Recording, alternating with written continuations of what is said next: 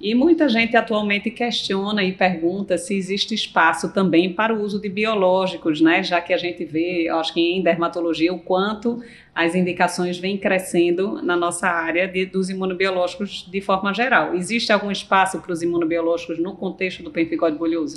Sim, a gente já vê muitos estudos, né, com uso de biológico, principalmente é o rituximab e o omalizumab, tá? São os dois que estão mais utilizados aí nos casos refratários aí de pemphigoide bolhoso, tá? O rituximab, né, como a gente sabe, é anticorpo monoclonal é, anti-CD20 e que aí vai diminuir a produção, né? Vai diminuir a produção de anticorpos pelos linfócitos, né?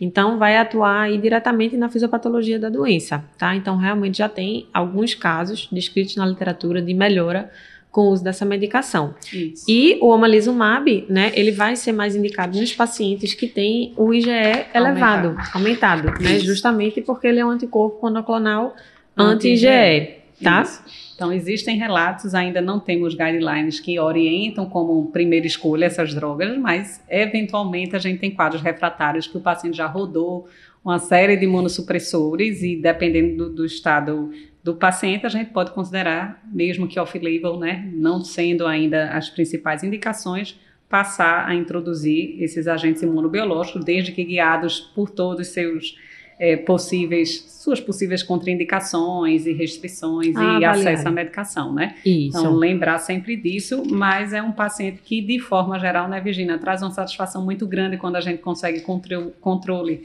né? E a gente, além do rituximab e, e, e do omalizumab, existe ainda certo espaço também para outro biológico que é o dupilumab, que a gente sabe classicamente está indicado para dermatite atópica. Claro, cada um desses a gente vê que atua de forma diferente, né? O rituximab é anti-CD20, você estaria diminuindo a ativação da célula B, que é produtora mais de anticorpo, ali na ativação do estímulo de surgimento de anticorpo.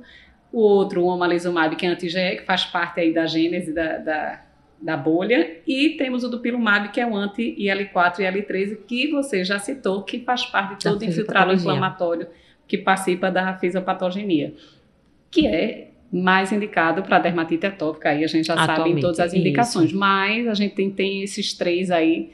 Três opções. opções. Isso, que tem relatos, isso, tem relatos na literatura aí de, de melhora com essas medicações. É, de né? forma geral, se a gente for comparar com outros pênfigos ou outras buloses, tende a ter uma resposta um pouco mais favorável. Eu acho que pênfigo vulgar dá mais trabalho para a gente, né, de forma geral. Na prática, sim. Na prática é mais Na arrastado, prática, exacerba mais. É, geralmente requer um corticoide é, de uso muito mais prolongado do que o pemphigoide bolhoso. Então, o pemphigoide bolhoso, em geral, a gente consegue controlar com miligrama quilo, reduzir não tão lentamente, é lento de qualquer forma. Mas não tanto quanto não o tanto vulgar. quanto o vulgar. Isso. E a gente consegue, na maioria das vezes, um bom controle e trazer uma satisfação para o paciente no controle do prurido e não ter vesícula, que é uma coisa extremamente limitante na prática. Né, Exatamente.